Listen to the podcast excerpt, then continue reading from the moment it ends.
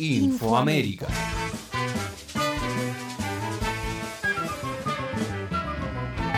Comisión Interamericana de Derechos Humanos. Rechazo a la intromisión de Almagro.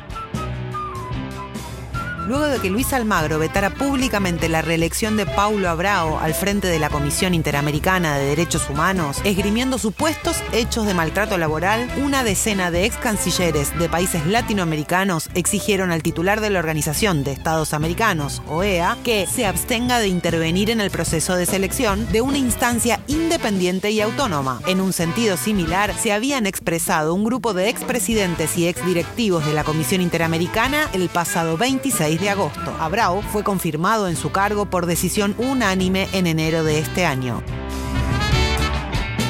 Venezuela. Maduro indulta a opositores. Este lunes, el presidente venezolano Nicolás Maduro indultó a 110 políticos de la oposición acusados de haber intervenido en maniobras desestabilizadoras. Algunos de ellos se hallaban en prisión y otros en embajadas y el resto en el exterior. La medida llega en momentos en que la oposición debate su participación en las legislativas del próximo 6 de diciembre, con Guaidó impulsando el abstencionismo y Capriles inclinándose por la concurrencia. El indulto apunta a incentivar a la mayor cantidad de fuerzas posibles a que diriman sus diferencias con el oficialismo en el marco de los comicios. El decreto persigue la reconciliación nacional y que se reencuentren las acciones de todos los actores por las vías constitucionales, sostuvo el ministro Jorge Rodríguez. Chile, la doble vara del gobierno de Piñera. El último sábado, diversas organizaciones sindicales de Chile emitieron un comunicado repudiando el paro de transportistas que en el marco de la crisis sanitaria ya lleva una semana. De igual forma, condenaron el doble estándar del gobierno y de los carabineros que avalan estos cortes y protestas mientras sofocaron implacablemente las manifestaciones de 2019. La Confederación Nacional del Transporte de Carga Terrestre de Chile, CNTC, asociada habitualmente a posiciones conservadoras, exige que se apruebe un paquete de 13 leyes orientadas a incrementar la seguridad, lo que es leído por otros sindicatos como una ampliación de las facultades represivas del Estado. México. Con eje en la renovación moral, López Obrador brindó su segundo informe de gobierno.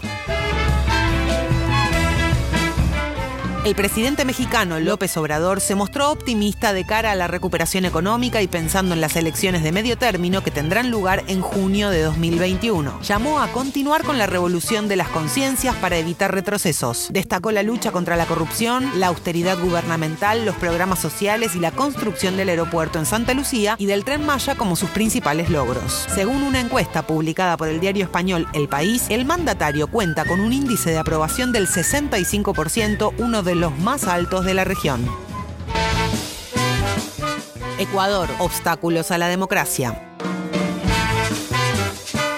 El martes de esta semana, el Consejo Electoral del Ecuador otorgó el acta de proclamación de precandidaturas a la presidencia y vicepresidencia a varias organizaciones políticas del país. Al llegar el turno del Centro Democrático, organización representada por el binomio Andrés Arauz y Rafael Correa, el Consejo Electoral rechazó el trámite debido a la ausencia en el país del candidato vicepresidencial Rafael Correa, quien se encuentra cumpliendo cuarentena en Bélgica. Arauz manifestó que insistirán con el trámite en el Tribunal Contencioso Electoral, pese a que el plazo para aceptar precandidaturas candidaturas culmina el miércoles 2 de septiembre.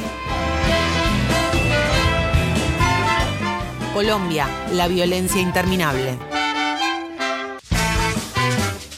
En los ocho meses transcurridos del 2020 han sido asesinados 203 líderes sociales y defensores de los derechos humanos en Colombia. Las últimas víctimas de la violencia de grupos armados ilegales son la lideresa social y presidenta de la Junta de Acción Comunal del barrio El Paraíso, Sandra Banda Meneses, de 48 años de edad, y los hermanos gemelos Wilmer Andrés y Edil Alfonso Ramírez Martínez, quienes se encontraban desaparecidos desde el jueves de la semana anterior. Tan solo en el mes de agosto, Colombia registró 13 masacres que dejaron un un saldo total de 58 víctimas. En lo que va del año, organismos de derechos humanos reportan al menos 45 masacres.